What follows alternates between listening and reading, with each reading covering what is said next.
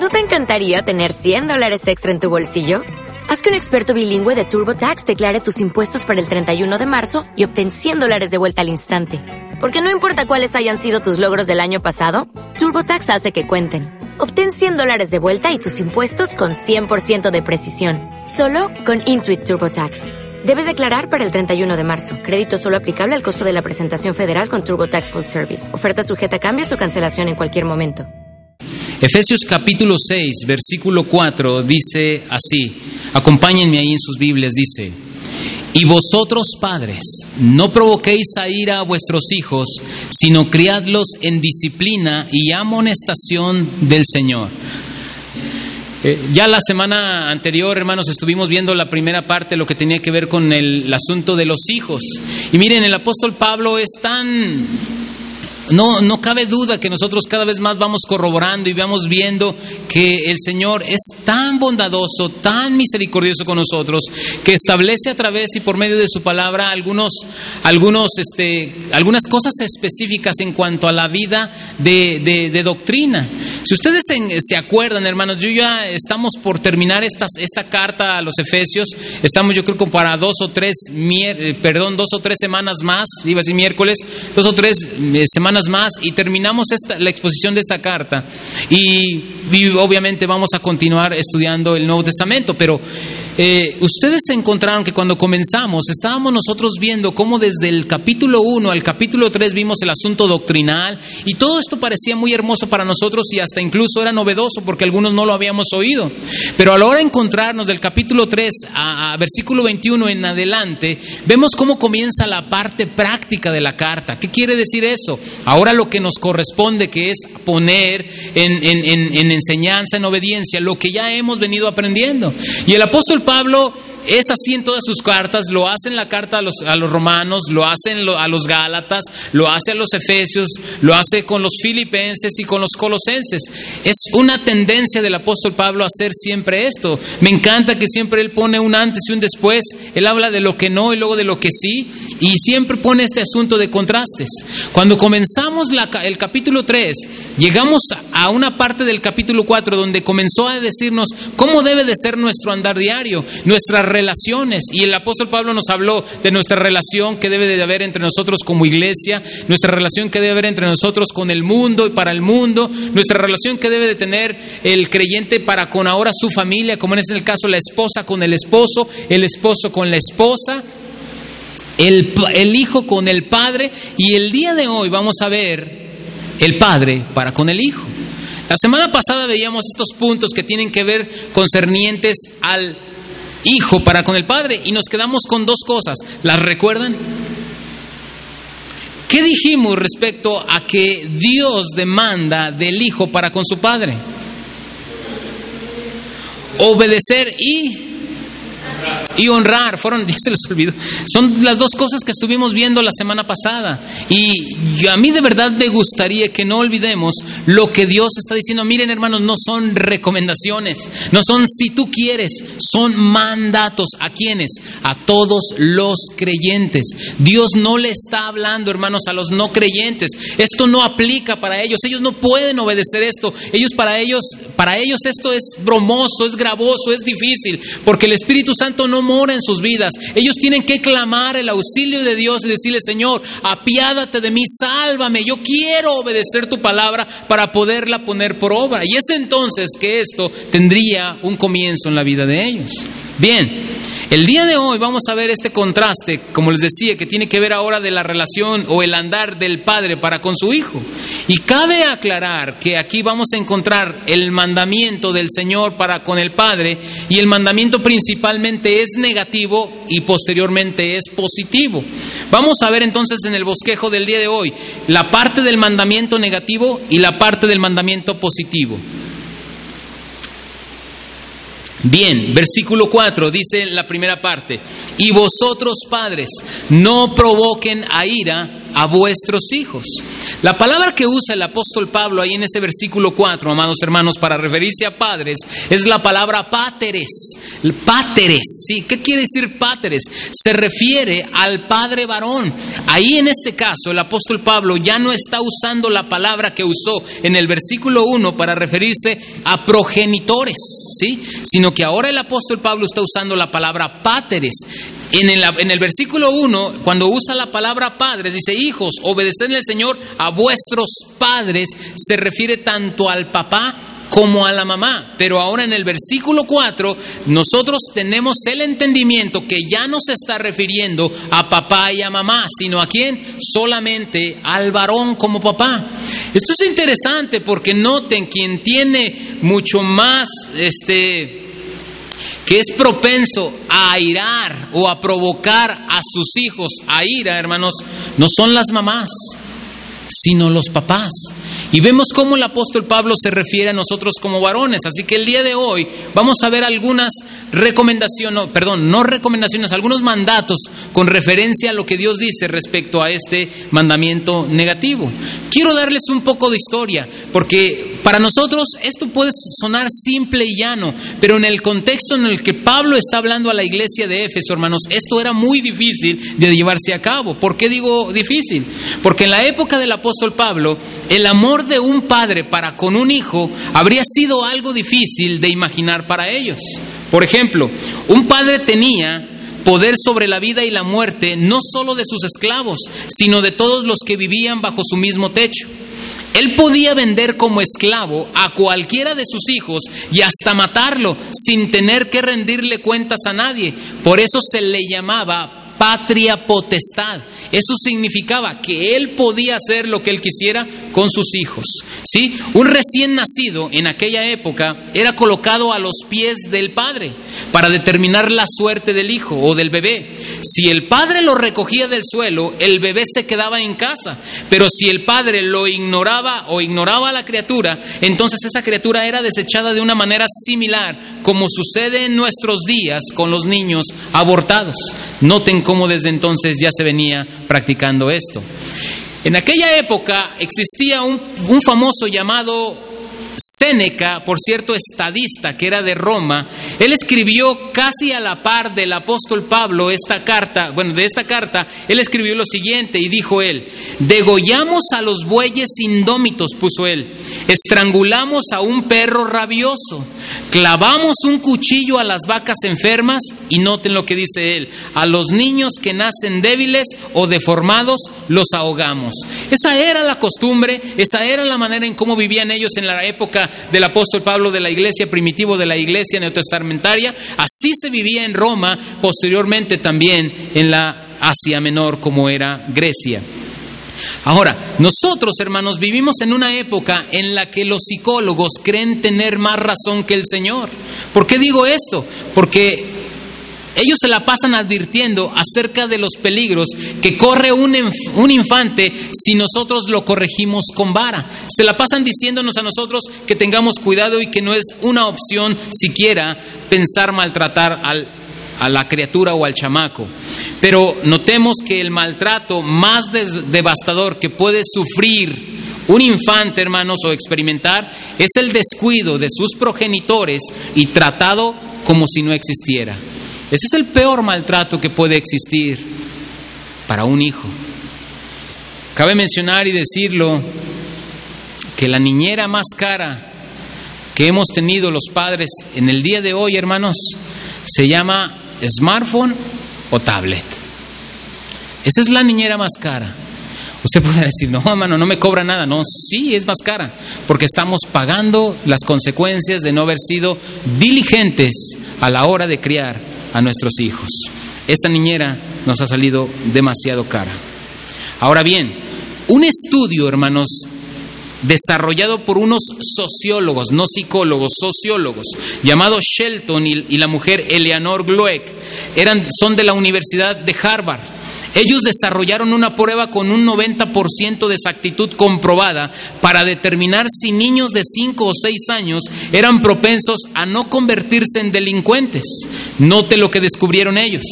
Descubrieron que los cuatro factores primordiales que se necesitan para prevenir la delincuencia son, número uno, disciplina firme y ecuánime por parte de los padres en el hogar. Esa es la primera. Segunda, la supervisión y compañía de su madre durante el día para la cría. Número tres, el, afecto demostrado entre los padres y hacia sus hijos.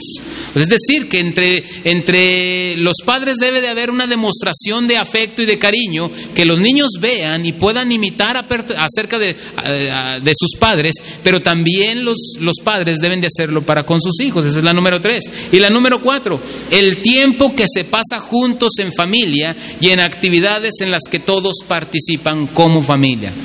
Ahora, yo quiero decir algo después de escuchar este estudio que llevaron a cabo estos sociólogos. Pienso que si ellos hubieran consultado la Biblia o la Escritura, hermanos, se hubieran ahorrado mucho dinero y mucho tiempo para llegar a la conclusión de este estudio que hicieron estos sociólogos.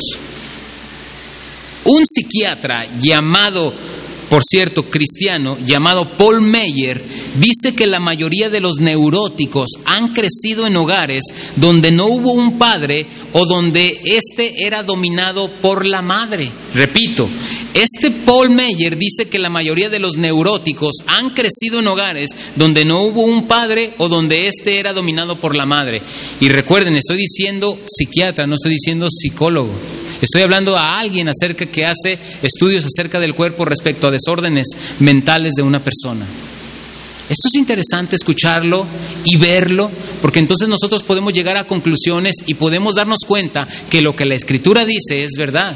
¿Cuántos de nosotros nos dimos notamos que en la escritura vienen casos de personas que como fueron negligentes a la hora de la crianza de sus hijos, sus hijos terminaron mal? Ahí tenemos el caso de Sansón, ahí tenemos el caso de, de, José, ahí tenemos el caso de Caín, tenemos el caso de las hijas de Lot, tenemos el caso de los hijos de Noé. Mientras hay negligencia y se carece de la figura paterna, hermanos, podemos nosotros darnos cuenta de lo que dice aquí. Cómo este hombre llegó a la conclusión de que un hogar que carece de la figura paterna o donde es dominado por la madre, dice, entonces estas personas tienden a ser más neuróticos que el promedio. Así que, respecto a lo que estamos viendo con el apóstol Pablo que dice en el versículo 4, vosotros padres no provoquen a ira a vuestros hijos, yo quiero que el día de hoy, hermanos, dar una lista de ejemplos, de ejemplos de cómo nosotros podemos provocar a ira a nuestros hijos y en ocasiones sin darnos cuenta. ¿sí?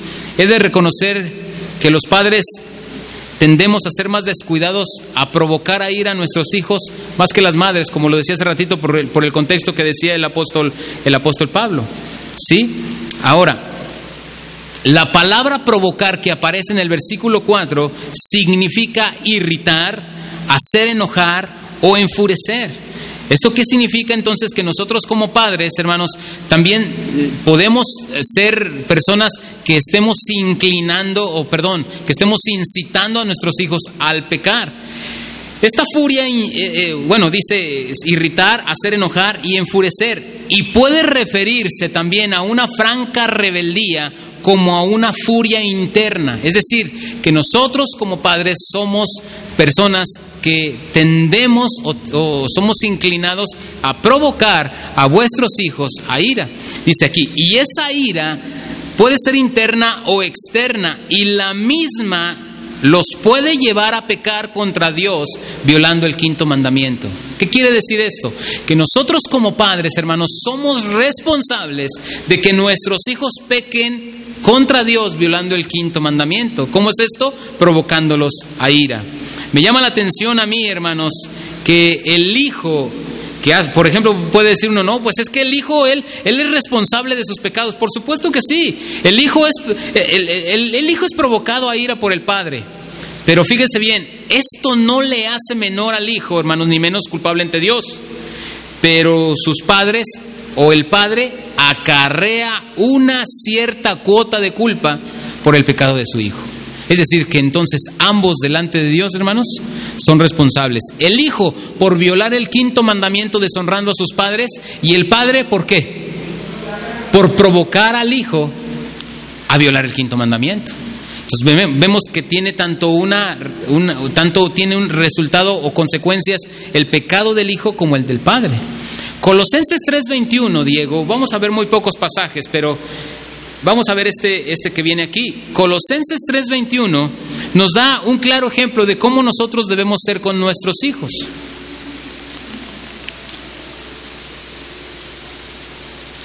¿Qué dice?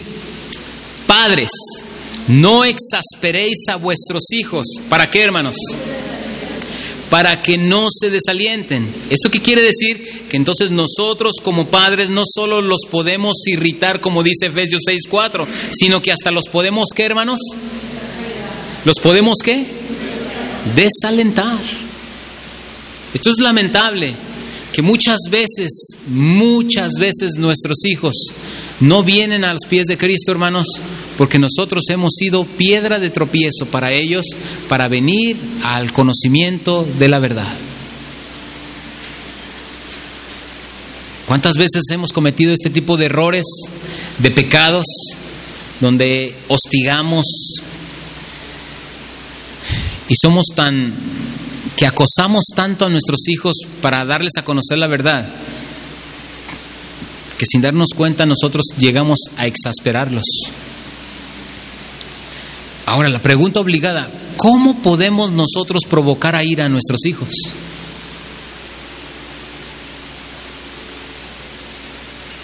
Yo escribí aquí por lo menos seis razones de cómo nosotros podemos provocar o exasperar a nuestros hijos como padres. Yo creo que si usted me va a ayudar y esta lista a lo mejor crecería y podría ser más intensa. O a lo mejor preguntándole a los hijos, porque los hijos saben qué es lo que les exaspera de sus padres.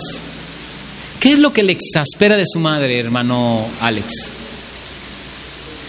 ¿Qué es lo que le provoca ira de su mamá? A lo mejor lo estoy ventilando aquí. Nada, usted la ama mucho. Qué bueno. Me equivoqué, a lo mejor este lado es de los santos. A ver, acá los pecadores. Hermano Juan, hermano Juan, ¿qué es lo que usted le exasperaba de sus padres cuando estaba pequeño? Esto me provoca.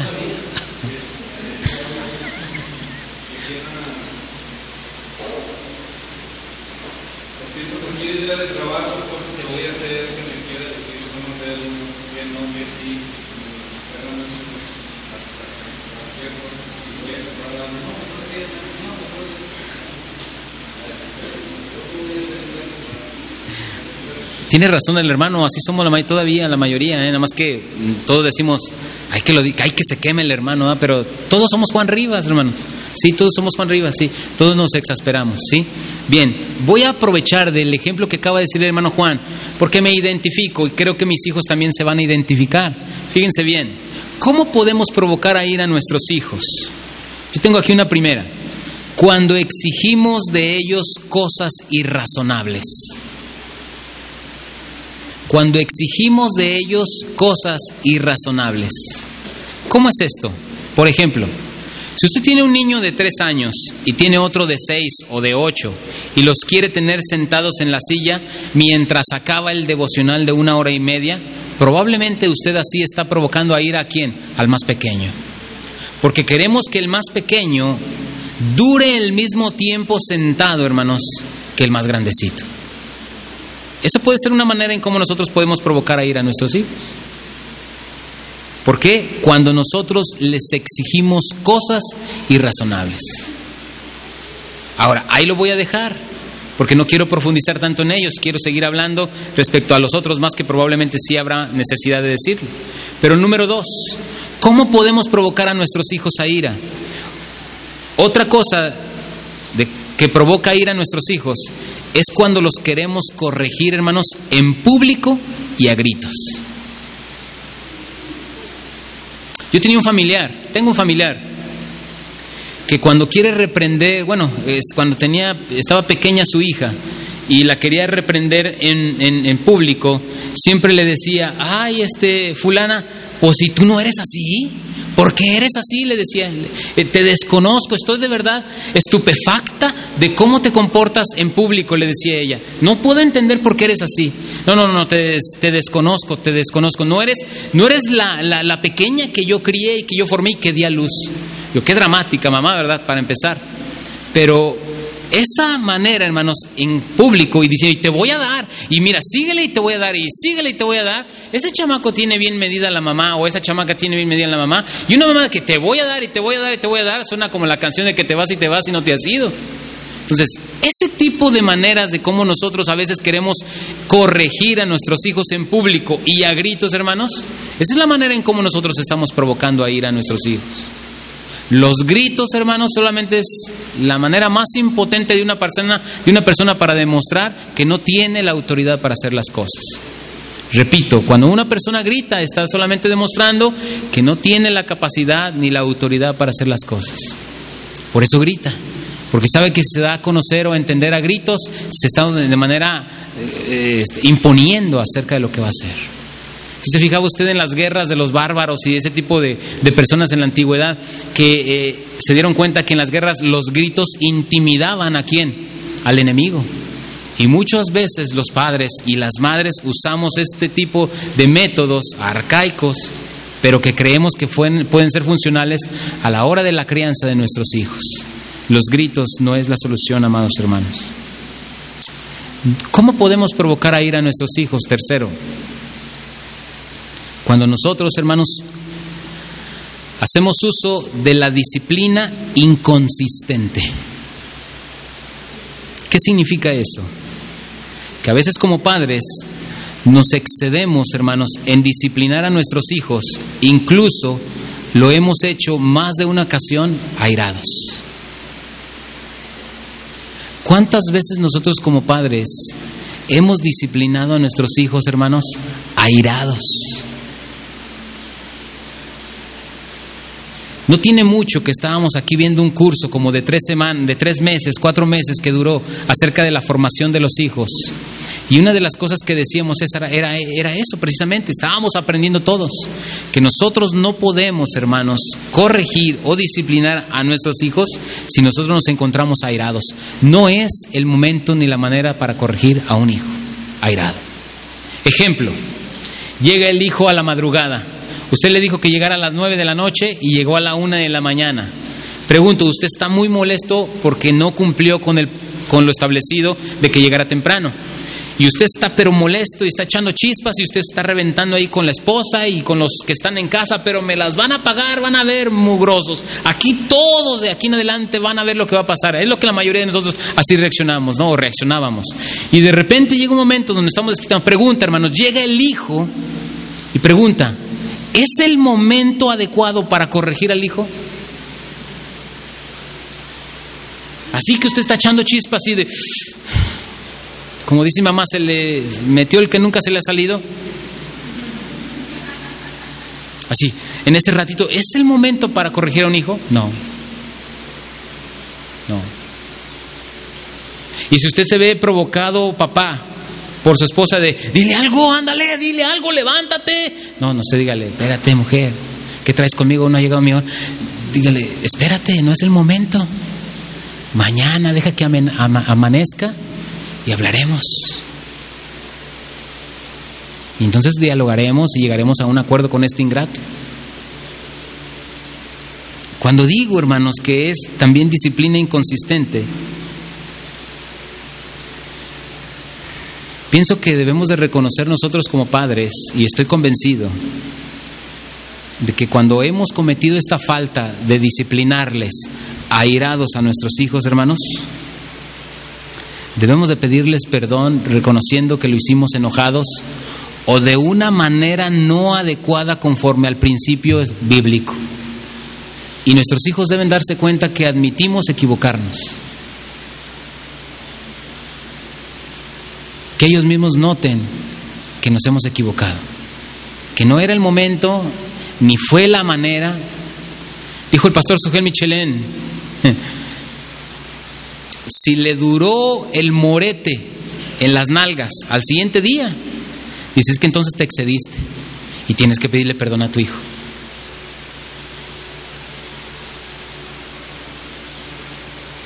Y tienes que decirle, ¿sabes qué, mi hijo? Corregí y me pasé la mano, ¿verdad que sí? Para la próxima tendré cuidado.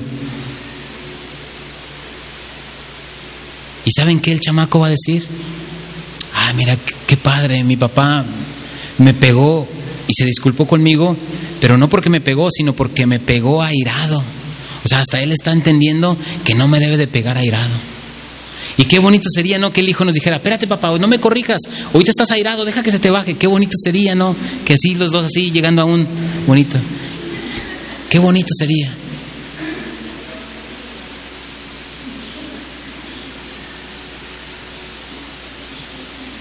Cuando, bueno, como padres, nosotros no debemos de ser inconsistentes, hermanos. Cuando corregimos algo hoy, y mañana no. Ejemplo. El hijo dijo que llegaba a las nueve y llegó a la una de la mañana. Al siguiente día, usted no le dice nada. Y a la semana y no le dijo nada, ya lo dejó pasar.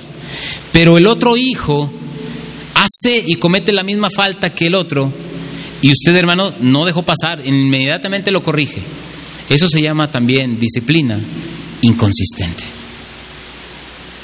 Usted no puede corregir algo hoy y mañana no, y luego depende cómo amanezca y cómo usted se encuentra anímicamente. No, amados, tenemos que poner el mismo estándar para todos en casa. Que todos vean que las mismas reglas que ponemos y establecemos en el hogar, tanto el grande como el menor, las deben de respetar, amados hermanos. Porque una disciplina inconsistente, hermanos, temo decirle que entonces nosotros como padres estamos provocando a ira a nuestros hijos. Otra cosa que provoca ira a nuestros hijos. Cuarta. Y esta es una muy clásica. Hijos, por favor, no se aprovechen ni miren a sus papás con sarcasmo y con, y con así con burla, porque de los tales no es el reino. Cuando prometemos y no cumplimos.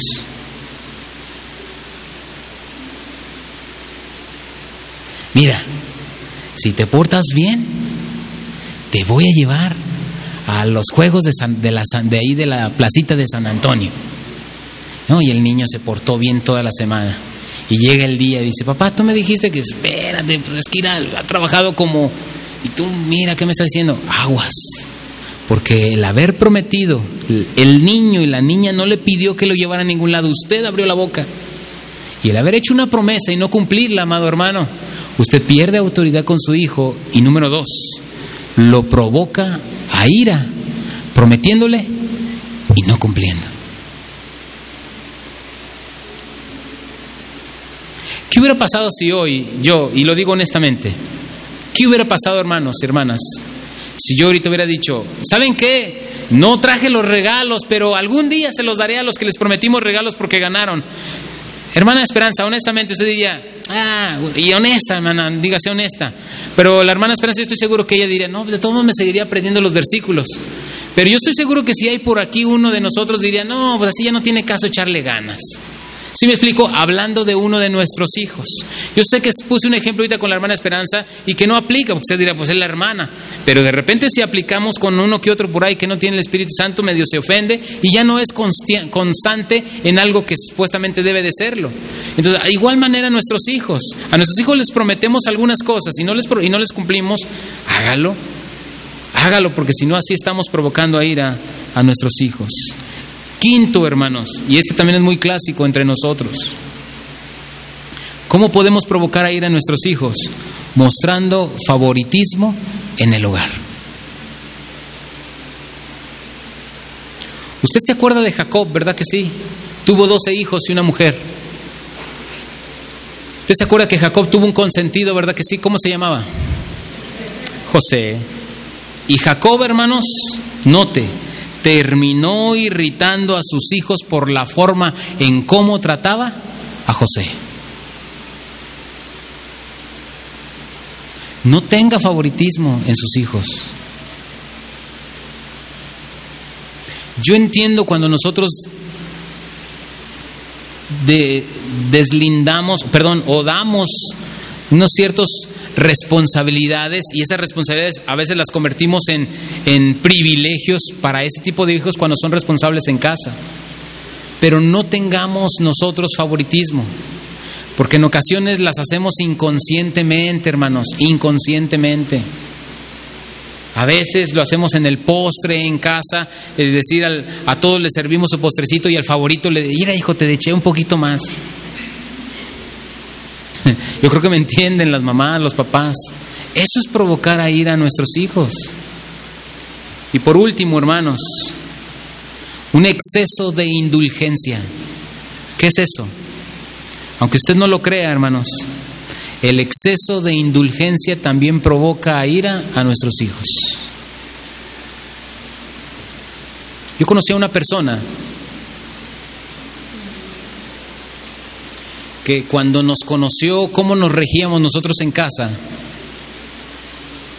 y lo empezó a reconocer ahí, empezó a, decir algunas cosas, no, es que yo admiro esto, de verdad esto lo, lo alabo, decía esta persona. Y me llamó mucho la atención que dijo en un momento, a mí me hubiera gustado tener una familia como la de ustedes, que alguien me dijera algo. Y empezó a decir, a mí mi papá así, mi mamá así, me dejaban hacer, yo así, yo lo otro, yo aquello. Y empezó a hablar resentido en contra de su papá y de su mamá, porque sus papás siempre le dejaron hacer como quiso. Un exceso de indulgencia, hermanos, puede provocar a ira a nuestros hijos. En pocas palabras, dejarlos hacer lo que les venga en gana, hermanos, también es provocar a ira a nuestros hijos, porque muchos hijos desean también ellos ser corregidos como los demás. Acompáñenme a Proverbios 13:24.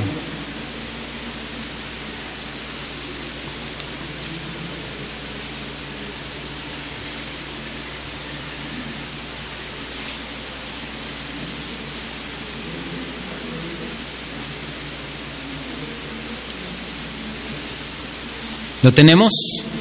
Proverbios 13, 24. ¿Sí, Diego?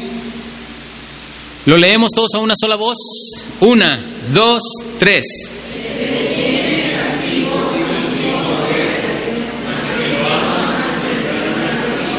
Yo he escuchado padres y a madres también decir, ay no, yo no le pego porque lo amo. Yo le diría, no, no, no, más bien tú no le pegas porque para ti es más cómodo no pegarle porque implica corregirle y decirle algunas cosas. El problema de muchas personas es que se sienten más sabias que Dios, repito. Cuando nosotros encontramos en la escritura el principio que el castigo y que la corrección, hermanos, ¿saben qué está implícito? Las nalgadas. Cuando una persona le hace, o sea, cuando una persona está diciendo y pensando que no, no, ¿cómo pegarle? ¿Cómo pegarle? Se está creyendo que es más sabia que Dios. ¿Por qué digo que es más sabia que Dios? Porque hasta el mismísimo Dios lo hace con todos nosotros. Vamos a Hebreos capítulo 12, verso 6. Hermanos, un padre que no castiga a sus hijos los aborrece. Un padre que nunca castigó a sus hijos los aborrece. Y si nunca los castigó y dice, mire qué bonitos me salieron, bueno, vamos a preguntarle a la esposa a ver cómo, si no está batallando con ellos. O en dado caso, si fueron mujeres, vamos a preguntarle a la esposa si no está batallando con ellas. O con ella, ¿verdad? Hebreos 12:6. ¿Me ayudan a leerlo? Una, dos, tres.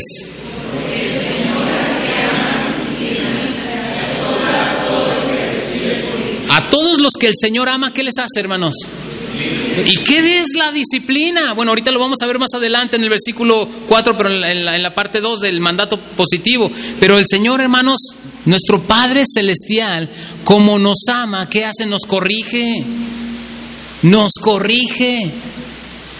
El padre que piensa que su hijo no necesita corrección le está diciendo al Señor, ¿sabes qué Dios? Tú eres tonto. Yo soy más inteligente que tú. Eso es lo que está diciendo esa persona y es soberbio, altivo y, se siente más sabio que Dios. Aguas cuando un padre o una madre piensa así. Porque si piensa que su hijo o su hija no necesitan las nalgadas, yo le he dicho muchas veces, las nalgadas que usted no le quiera dar el día de mañana, el día de hoy de chiquito, el día de mañana alguien se las va a dar.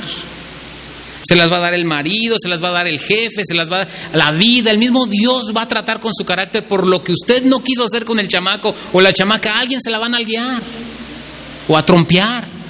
El otro día andábamos en la calle Absalón y yo y nos llamó mucho la atención. Chalón bajó porque andábamos, bajamos a una de las tiendas.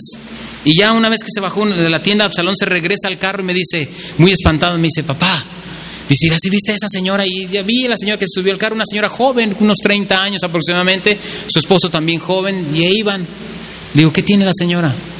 Dice, no inventes, dice, traía el puño calcado aquí. Le digo, ¿cómo? Dice, aquí calcadote. Obviamente que sí molesta y enmuina y enoja eso, amados hermanos. Y también no estoy diciendo que la señora bien merecido se los tiene. No, yo no estoy diciendo eso ni estoy pensando. Pero muchas veces lo que nosotros no quisimos corregir en la infancia de nuestros hijos, hermanos, el día de mañana alguien termina enseñándoles a las malas. Si dejamos que nuestros hijos crezcan sin rienda, el día de mañana piensan que el mundo debe girar alrededor de ellos. Y las nalgadas y las restricciones que no quise poner yo en su infancia, ese chamaco que creen que va a pasar el día de mañana, a alguien le va a dar quieto.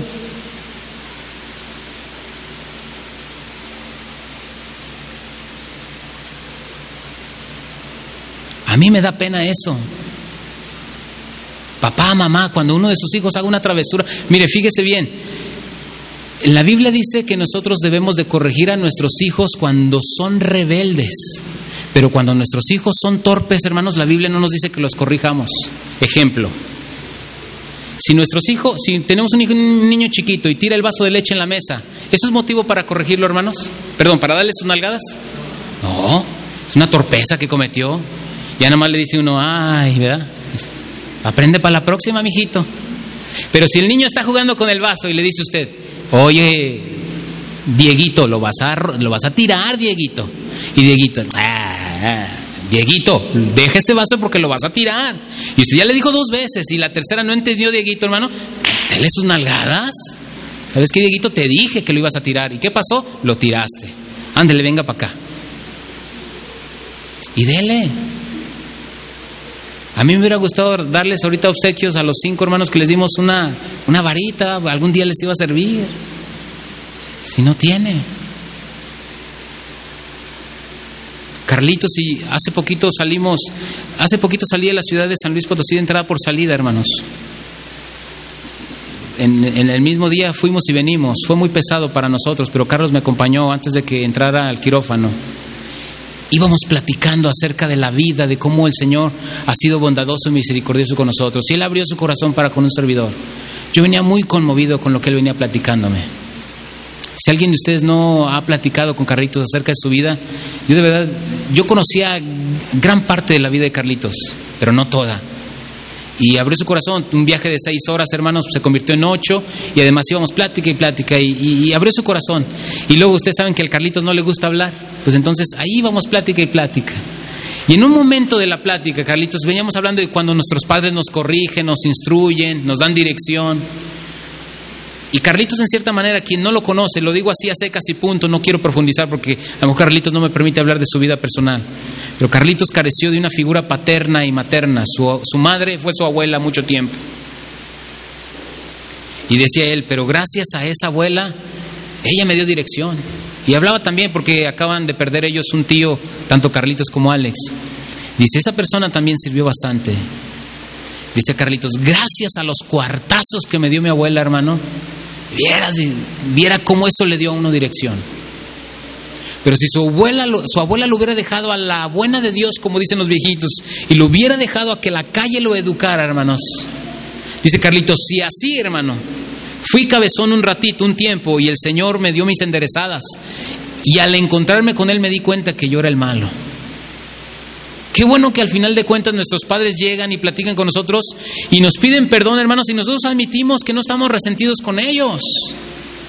Por ejemplo, yo pienso que mis padres en nuestra infancia, ellos hicieron lo que pudieron y como, y como el Señor les dio a entender, porque así fue.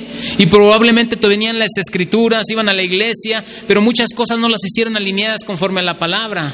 Ahora yo tuve hace 15 días la fortuna de tener a mis papás aquí y, en una tarde estuvimos hablando todos como familia y decía mi papá, yo te pido perdón por las veces que te corregí de una manera impropia. Y le digo, no, no, espérame, es que no me pidas perdón.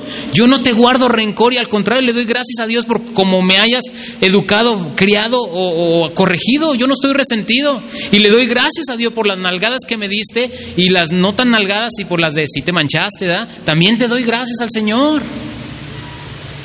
¿Por qué? Porque gracias a esas veces a las que nuestros padres nos corrigieron, hermanos, eso nos permitió a nosotros entender y tener los pies en la tierra y decir, ¿sabes qué? No soy celestial ni soy extraño, yo soy una persona que me debo a ellos y que necesito crianza y educación y formación. Pero amados hermanos, quienes tenemos niños, niñas pequeños, aprovechemos, porque en el capítulo 6 de verso 4 de Efesios dice allí en la segunda parte, sino criadlos en disciplina, y la segunda palabra, hermanos,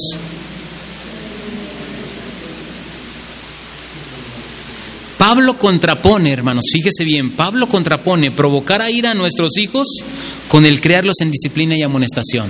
Es decir, ¿qué es lo contrario a provocar a ira a nuestros hijos? Criarlos en disciplina y amonestación. O sea, dice Pablo, no los, no los provoques a ir a tus hijos. Ok, ¿qué entonces tengo que hacer? Críalos en disciplina y amonestación. El no disciplinar y amonestar a nuestros hijos, hermanos, es provocarlos a ira. Ahora bien, vamos a la segunda parte de nuestro, de nuestro pasaje. Dice allí, sino criadlos en disciplina y amonestación. Pregunta, hermanos, pregunta, a que ustedes me, me, contesten. ¿Ha habido en la etapa de la historia una época más permisiva que esta generación? A ver, creo que no me la entendieron. La voy a decir en español. ¿Ha habido en la etapa de la historia una época más permisiva que esta generación? Por supuesto que no. Segunda pregunta. ¿Esta generación es más mansa y obediente por ser más permisivos nosotros como padres? ¿Moraleja? Entonces lo que los psicólogos nos han vendido hasta el día de hoy, hermanos, es basura.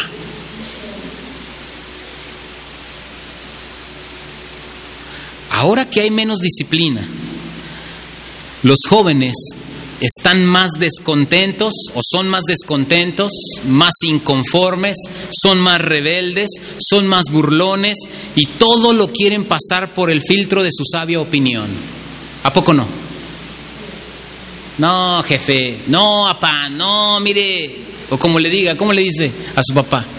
No, mira, papá, tú te quedaste en el año del caldo. Aquí somos la generación, ¿cómo se le dice hoy? Millennial, ¿verdad? Y nosotros somos la generación ¿qué X? ¿O qué? ¿Mande? Siglo pasado. Pablo menciona tres palabras claves aquí. Número uno, criadlos. Número dos, disciplina. Y número tres, hermanos, amonestación. Ahora fíjense bien, la primera palabra da la idea de que nuestros hijos deben ser criados, para empezar. Nuestros hijos deben de ser criados. Ahora, ¿qué entiende por criarlos? Ok, que yo como padre tengo la obligación y el deber, socialmente hablando, y ante mi Dios, que yo tengo el compromiso del Señor para hacerme cargo de que no le falte escuela, de que no le falte alimento y que, no le falten ninguno de los recursos que Él necesita para solventar su estancia en este mundo hasta que llegue a la edad adulta, es decir, hasta los 18. A los 18 años, mamá y papá comienzan a quitar las plumitas del nido y empieza a dejar que el aguilucho comience a a sentir las espinas del nido. ¿Para qué? Para que después mamá aguilucho y papá aguilucho lleguen y empiecen a darle con el pico y aventarlo de, de, dónde, hermanos? Del nido. Eso es lo que hacen las aves. ¿Saben cómo hacen las cómo enseñan las aves a volar a las a las avecitas? Los enseñan a volar volando, hermanos. Ah, imagínense el pajarito. Es que yo no sé, la, yo no sé volar, mamá. Pues ahorita aprendes y sabes, lo avienta. La cultura gringa, hermanos, cuando el hijo llega a una etapa adulta que va a entrar a la universidad, ¿qué creen que pasa con el hijo gringo? Se va de casa y ¿qué creen que pasa? Se va de casa y lo llevan a que se vaya a vivir allí.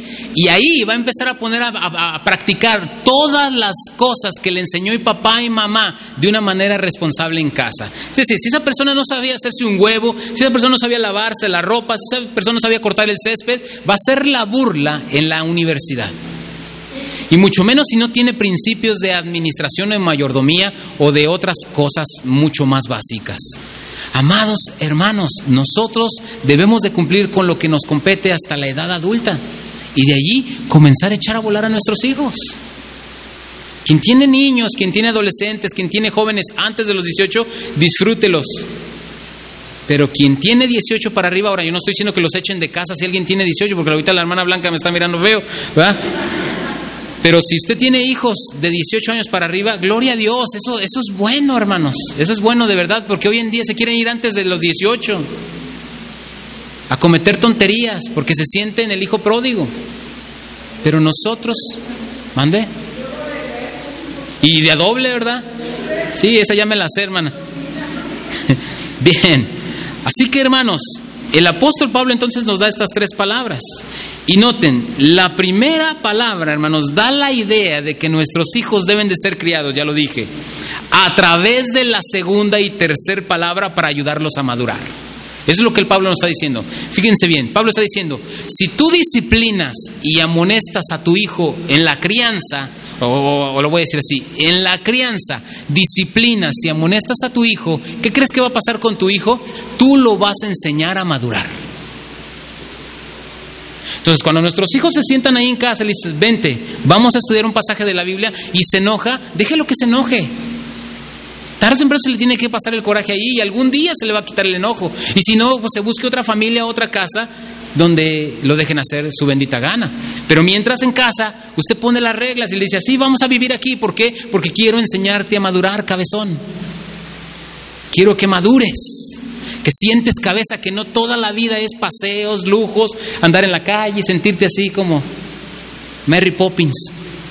No es la idea, no es la idea.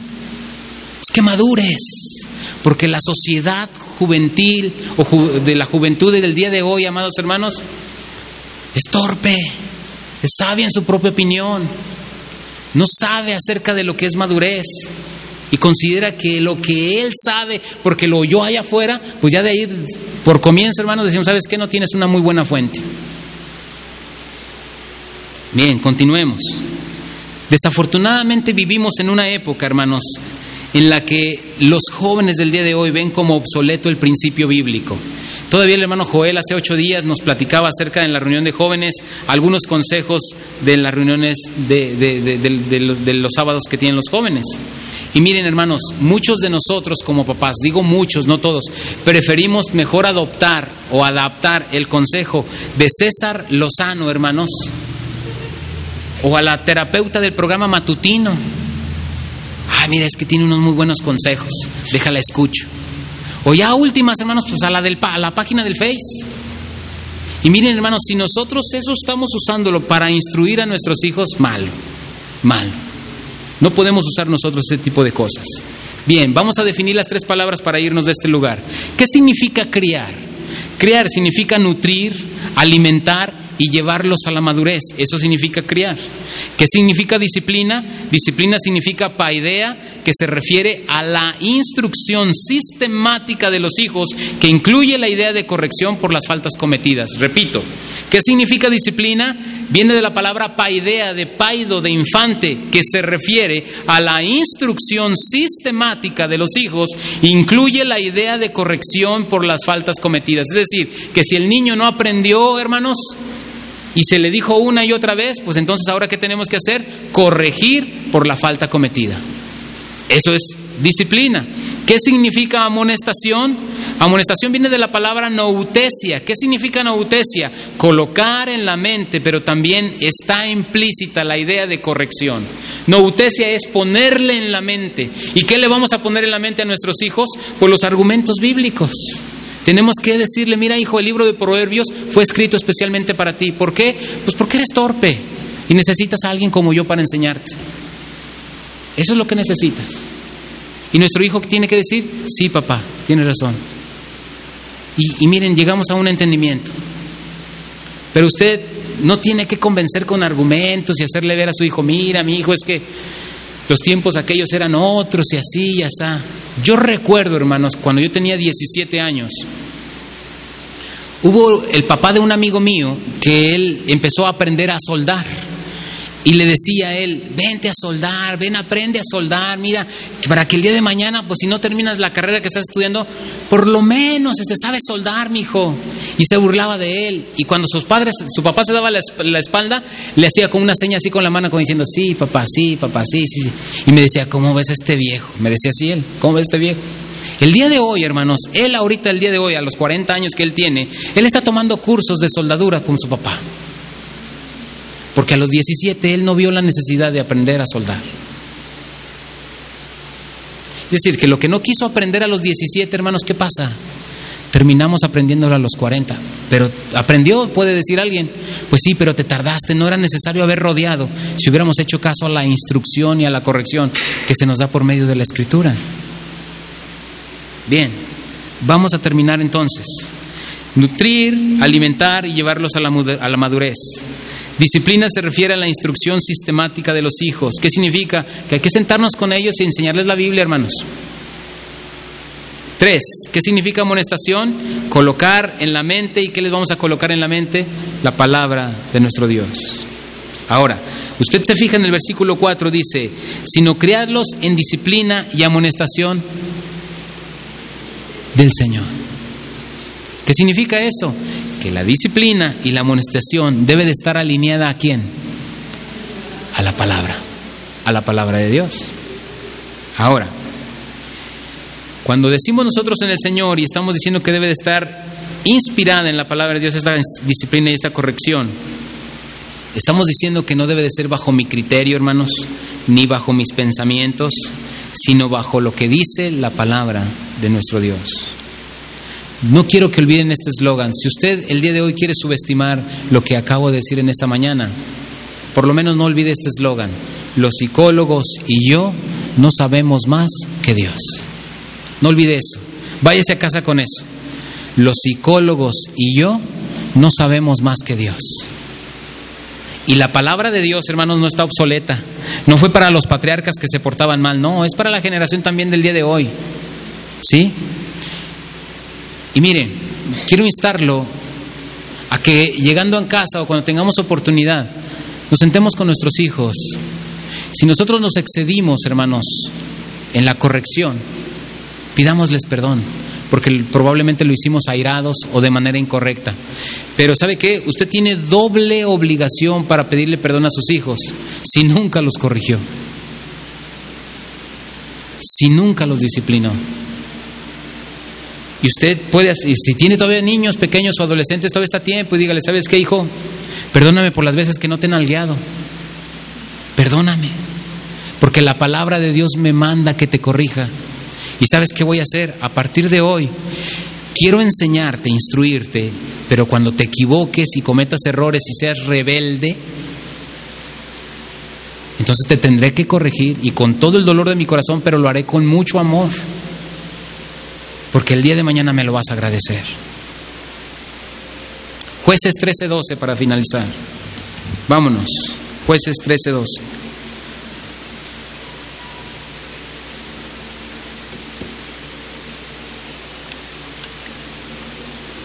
Pongámonos de pie.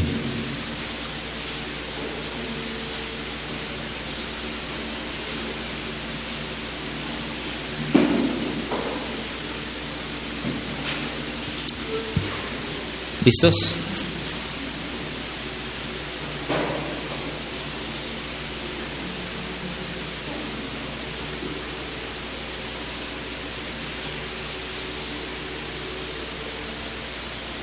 Usted dice el día de hoy, hermano Samuel, es que no sé cómo empezar.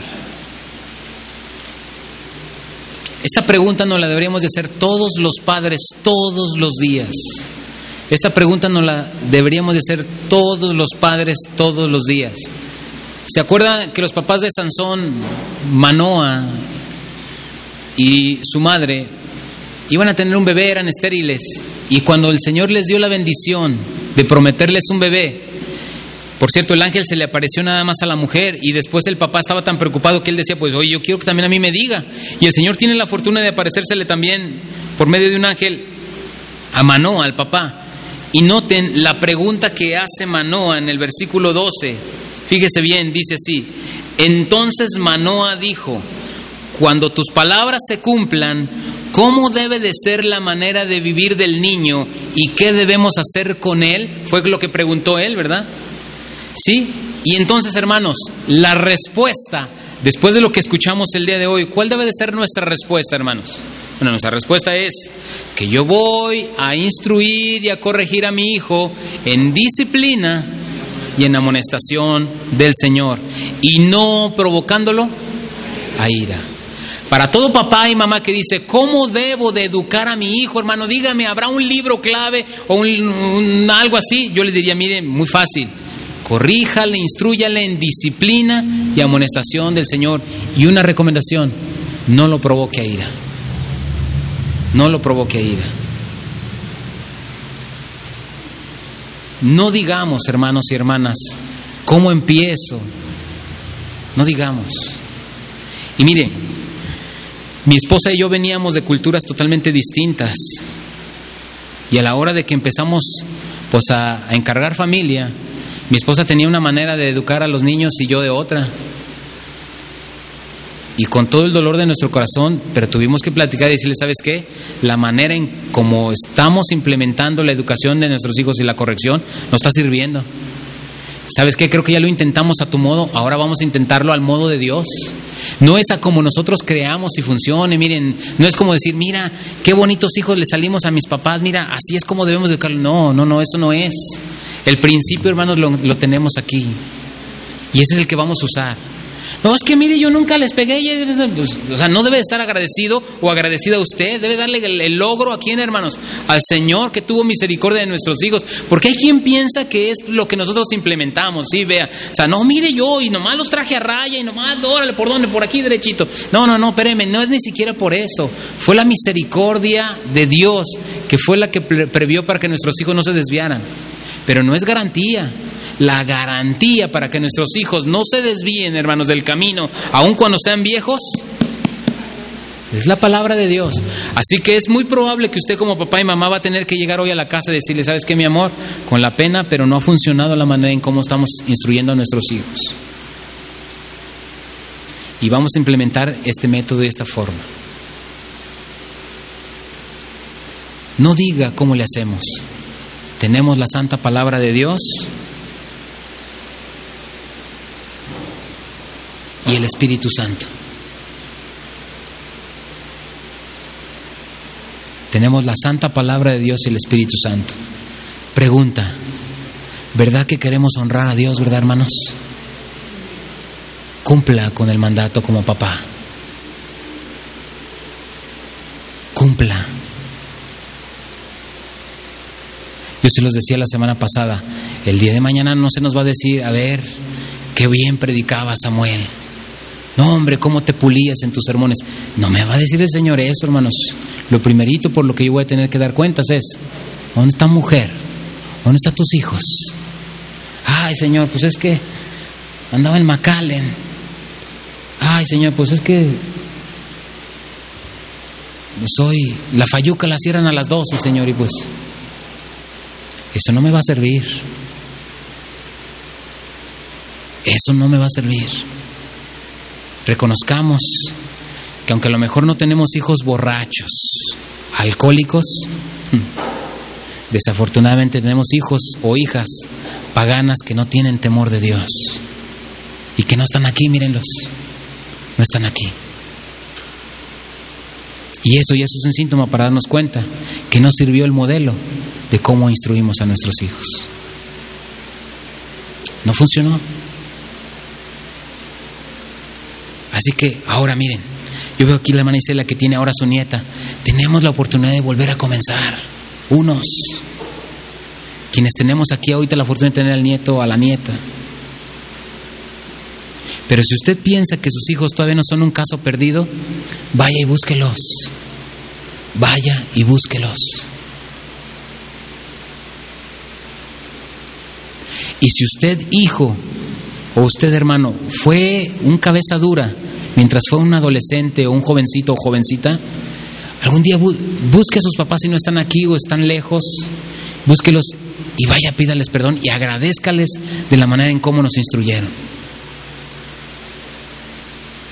Yo nunca le voy a decir a mis papás, ustedes lo hicieron de una manera incorrecta, miren, estoy resentido. No, jamás, aunque haya sido incorrecta, jamás se los diré, porque Dios los iluminó a su manera de entender. Pero nosotros que ahora estamos conociendo el principio bíblico, hermanos, no tenemos ya para dónde hacernos, o izquierda o a derecha, derechitos. ¿Quién quiere honrar a Dios de verdad? ¿Quién dice, sabe qué hermano? Yo quiero honrar a Dios a través del cumpliendo la palabra.